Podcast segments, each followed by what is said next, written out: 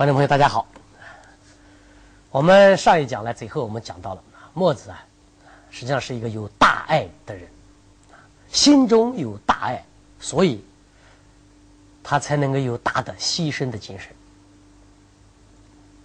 那么有这样的一种大爱，有这样的一种牺牲的精神，他就有大勇。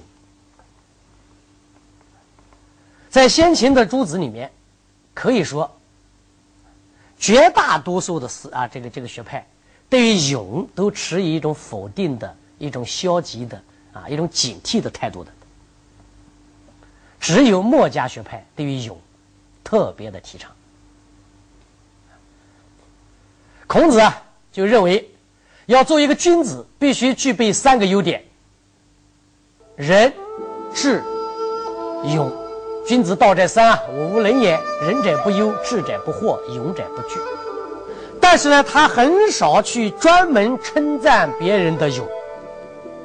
恰恰相反，作为一个思想很深刻的一个圣人，孔子对于勇呢有足够的警惕。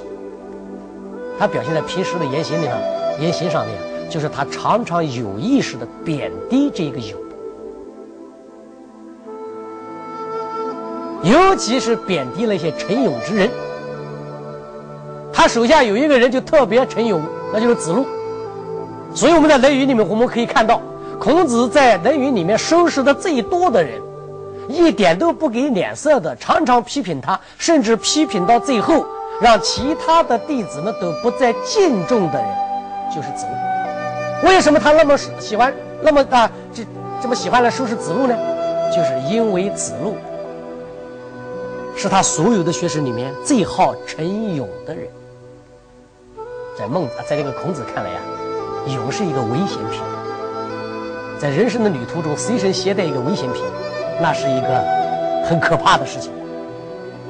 所以呢，他常常要禁止我们带着勇上路。他有一天和子路讨论勇的时候，他说：“君子有勇而无义为乱，小人有勇而无义为。”君子如果有勇而忘掉了义，他就会作乱；小人如果光有勇而忘掉了义，就会有变成强盗。这话说的非常好啊！勇确实需要义的约束啊，需要礼的约束啊，需要有这些东西来规定它的方向啊。在先秦的众多学派里面，大家几乎一致的对勇抱有警惕性。你比如说老子啊，老子也是一个反对勇的，他对于勇也是有着特别恐惧的心态的。他有一句名言，说“勇于敢者杀”。看，“勇敢”这个词来自于老子这个地方。勇敢就是勇于敢，勇于敢的结果是什么呢？是要被杀的。所以老子是反对勇的。孟子是什么态度呢？孟子应该说是儒家里面最阳刚的一个人了，可是他也把好勇斗狠。以为父母列为五不孝之一。那荀子是什么样的态度呢？荀子把勇斗之人呐，之啊，把勇于斗的人呐，你动不动要和别人斗一斗，要和别人拔刀相相见的人，他把他批评为忘身、忘亲、忘君。你勇于斗，就有可能被杀掉啊！被杀掉不是把你，你不是忘了自己的身身体的危险了吗？你自己被杀掉了以后，你不能孝顺父母了，不也是忘亲吗？你被杀了之后，你不能够为国君做事了，你不是忘君吗？所以，荀子说：“斗者，忘其身者也；忘其亲者也；忘其君者也。”勇于斗的人，忘身、忘亲、忘君。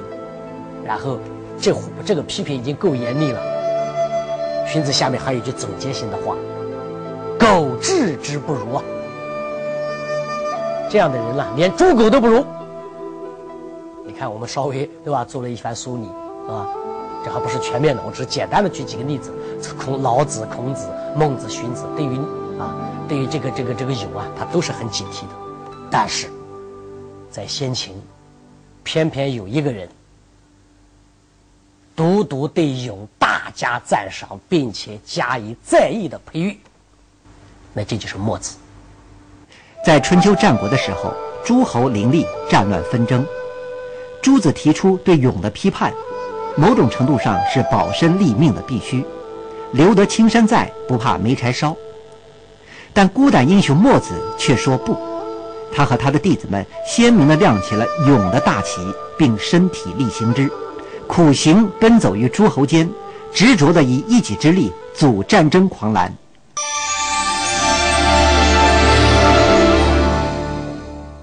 墨子在其他的世人一致反对勇的时候，他却独持偏见，他很赞赏勇。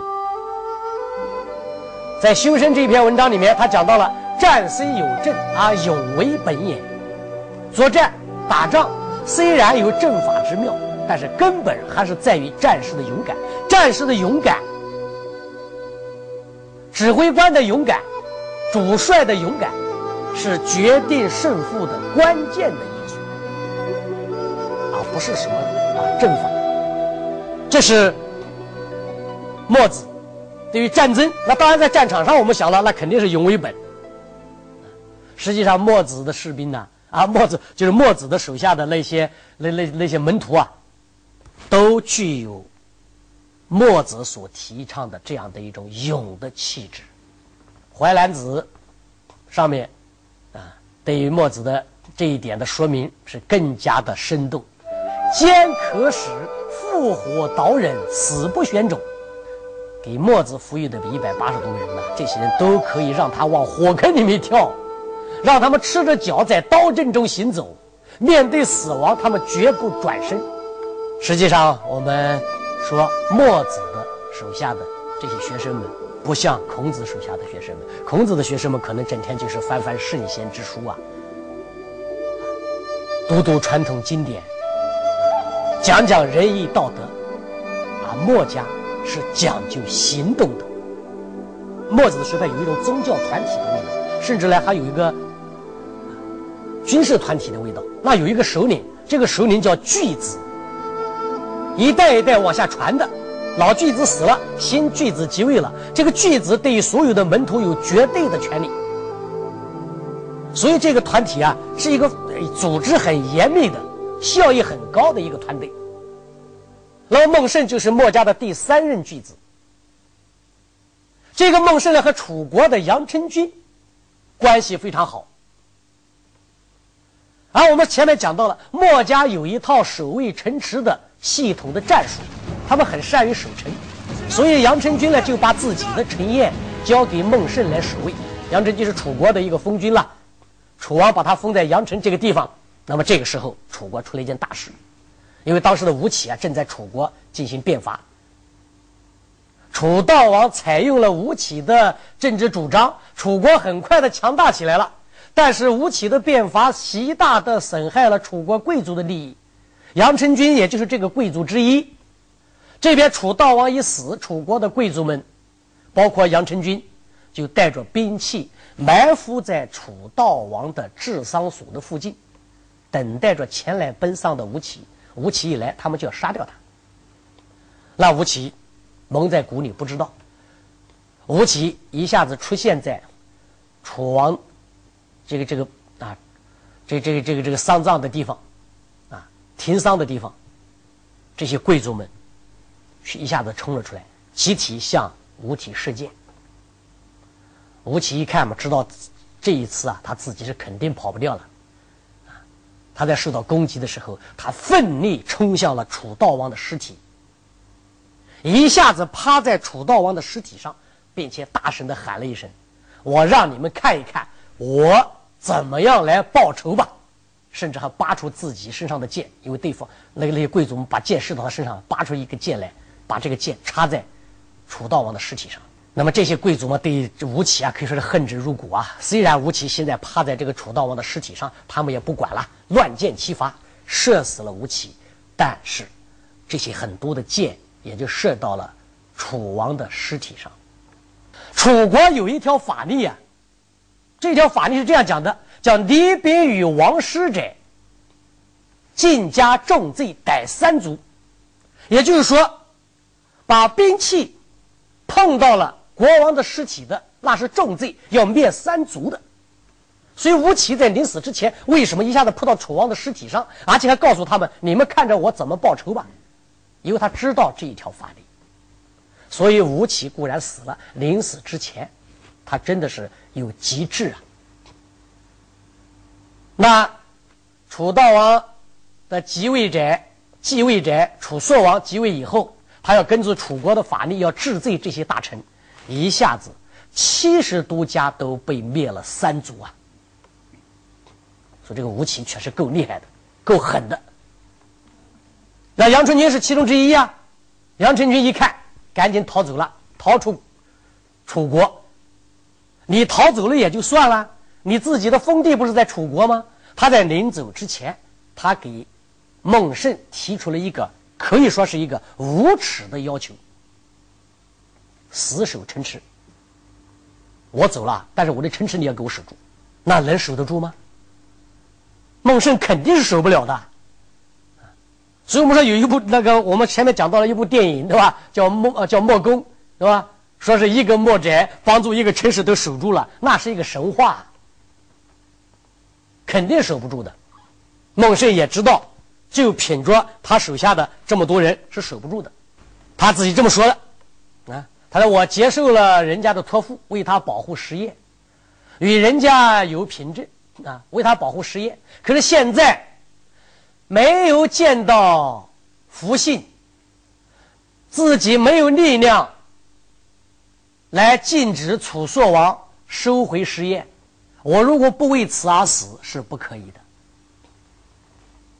他的学生徐若就来劝阻他，说：“如果你死了，对杨成军有好处，那是可以的。可是现在这个情况。”你即使死了，对杨成军也没有任何好处。你不但对他没有好处，而且你要知道，你的身份是墨家的巨子，是墨家的首领。你一死了，墨家在这个世上断绝了，这不可以呀。然后孟慎说：“你这样的话，我不赞成。啊，我和杨成军是什么样的关系呢？我和杨成军的关系至少是三种，啊，不是老师就是朋友，不是朋友就是臣子。”说得好，我是他的老师，至少我是他的朋友，即使不是他的朋友，我也是他的臣子。如果我不为此而死，从今以后，这个社会上如果有人找老师，不会从墨家里面找了，因为这个老师不管用；找朋友也不会在墨家里面找了，因为这个朋友不守信；找良臣也不会从墨家里面找了，因为这个墨家不忠诚。所以，我一定要死。我这样的死，不但不会让墨家这个事业中断，反而可以让墨家在社会上赢得广泛的声誉。我现在准备把巨子的职务指定给宋国的田襄子。田襄子是个很贤德的人，有了他，我们也不用担心墨家在社会上断绝了。那徐若听老师这么一说。他马上就表态了。既然你这样说，那好，我请求在你之前死，我在你前面给你扫清道路吧。然后转过身去，马上刎颈自杀。这个人当场当着孟慎的面就自杀了。孟慎然后派两个人把巨子的职务传给宋国的田襄子，这两个人就到宋国去了。然后孟慎也就自杀了。孟慎一自杀，孟慎手下一百八十人。这是孟慎的学生，也是他的下属。一看到孟慎自杀了，这一百八十个人集体自杀。那两个人不是有两个人派到宋国去了，传达孟胜的这个指令吗？把这个巨子的位置传给田襄子吗？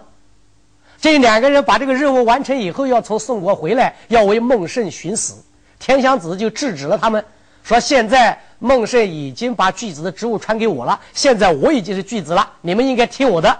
你们现在不要再回去了，回去杀了。”自杀了也没有什么必要的，可是这两个人仍然返回宋国啊，返回楚国为孟慎寻死，所以这一件事情总共加上孟慎本人一百八十三个人集体自杀。我们说这件事情啊，可以很明显的看出来墨子学派的这个宗教性的特征，以及与此相关的这种很惨烈的作风。墨家的侠胆、血性与刚烈，某种程度上融进了民族的血液，成为后人推崇的游侠精神，由此上演了更为惊天地泣鬼神的故事。壮烈的传奇赋予历史事件更多的英雄情怀。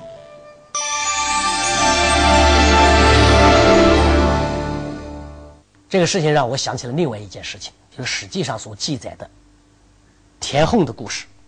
刘邦在消灭群雄、建立汉朝之后，田横带着他的五百个壮士逃亡到一个海岛上。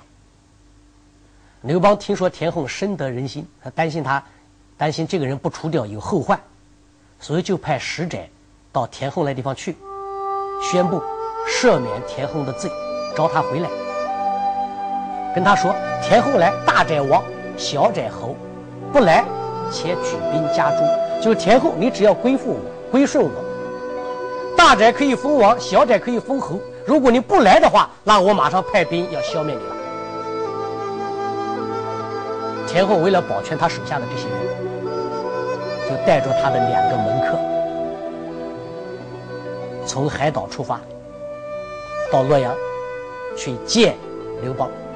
离洛阳城还有三十里的时候，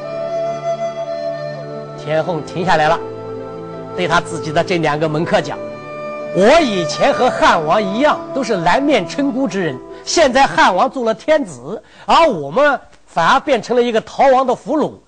现在要向北面来侍奉他，这是多大的耻辱啊！我不愿意受这个辱。”现在汉王之所以要让我来，只不过想见我一面，想看看我长得什么样子罢了。现在我自杀，你们带着我的头去，给汉王看一看。只有三十里路，你们很快就到了。我的头尸体还没有腐烂，还可以让汉王看一看我到底长得什么样子。于是当即自杀。这五百人听说田横有已经自杀了，这五百个人全部集体倒海而死。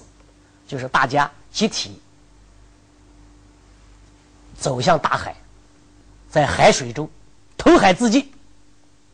五百人呐，你可以想象这是一个多大的场景呐！五百人在海岛上一步一步的向深海走去，最终全部淹没在苍茫的大海之中。徐悲鸿在读了田横的传记。读了司马迁的这一个啊这一段文字之后，也非常感动。在感动之下，他创作了一幅油画，题目就叫《田横五百壮士图》。徐悲鸿为什么要做这幅画？就是被这种大义凛然的、不屈从、不苟且的壮举所感染。可以说，这就是中国人的血性。